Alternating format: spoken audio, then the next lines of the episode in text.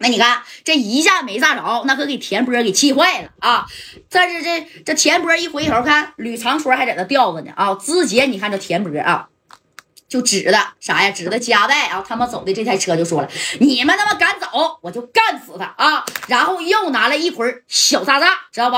把这小渣渣拿起拿起来以后，然后就说了啊：“快点的，给他给我放下来啊！绑他身上，我让张天硕亲眼看见他兄弟是他妈怎么被我炸废的。”啊！给这吕长春啪一下就放放下来，放下来以后就是张天硕这车往前开，你说他就往后瞅啊啊！一瞅这吕长春被放下来了，而且呢，人家后边又拿了一捆小渣渣啊！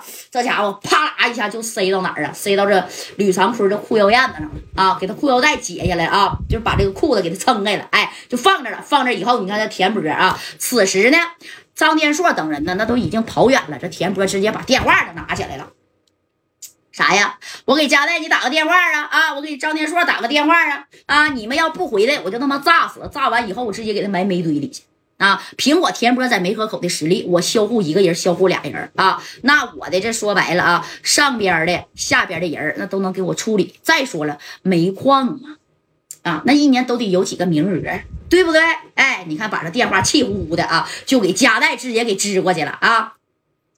那戴哥正宫其实也看见你离老远看，你看这吕长春被整下来了，吕长春百分之百是倒霉了啊！这戴哥这心也是揪揪着啊。但是正宫你回去了，那这这说白了，咱也得被炸呀！哎，这这这张天硕就说了：“贾戴呀，你给我放下吧！啊，我自个儿去找田波去。”哎，这刘勇就拽着你去也是送死，那我不能看我兄弟死啊！啊！这戴哥呢，这功夫啊，是一句话都没说啊，眉头这一皱，这一合计，田波啊，这真是你找死啊！啊，我本来我想给你呀留个缓儿，懂没懂？但是你真是不给我夹带面子呀！哎，正在这合计呢，田波呢就把这电话给夹带就打过来了啊！夹带，呸！我告诉你啊，你们要是敢走，哎，再往前开，你要是开出二里地去，吕长春啊，我他妈就炸死！炸完以后，我给他埋煤堆里啊！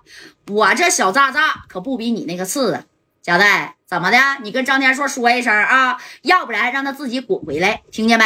啊，要不然他兄弟就得他妈上西天！你看我怎么炸死他的啊！你看这说的话声音大呀！那张天硕就坐在这个贾代的旁边啊啊！没等戴哥说话呢，张天硕把电话抢起来。你别动我兄弟，我现在就过去啊！不就是要米儿吗？不就是让我跪地给你磕头道歉吗？啊，不就是让我去梅河口开演唱会吗？我上你家开去行吗？我单独给你唱二十首歌，你把我兄弟给我放了，行不行？这张天硕也是急眼了，这葬你啊！要不然这个田波呀，这手真是太黑了，我真是能给你干死。啊！死完以后，我还让你咋的名副其实的，就是在这消失。人家田波有这个本事啊！他家老爷子，那那老爷子，那这这这这，在他小的时候，那就是戴帽子的人，知道不？人家家里边的哥哥姐姐弟弟啥，全是戴帽子的。要不然人家在梅河口为何能这么猖狂呢？对不对？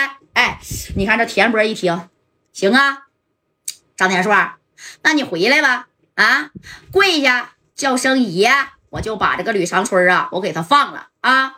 你他妈要是不回来，我告诉你啊，你们现在已经开出二里地去了吧？我给你十分钟的时间，你给我跑回来来。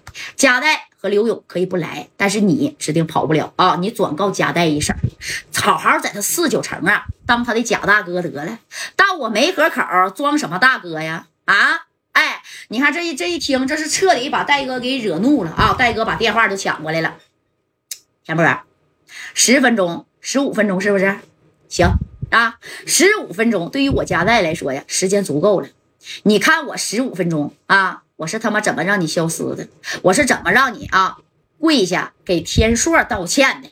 哎，你看啊，这家代一说这话，这刘勇都一一激灵。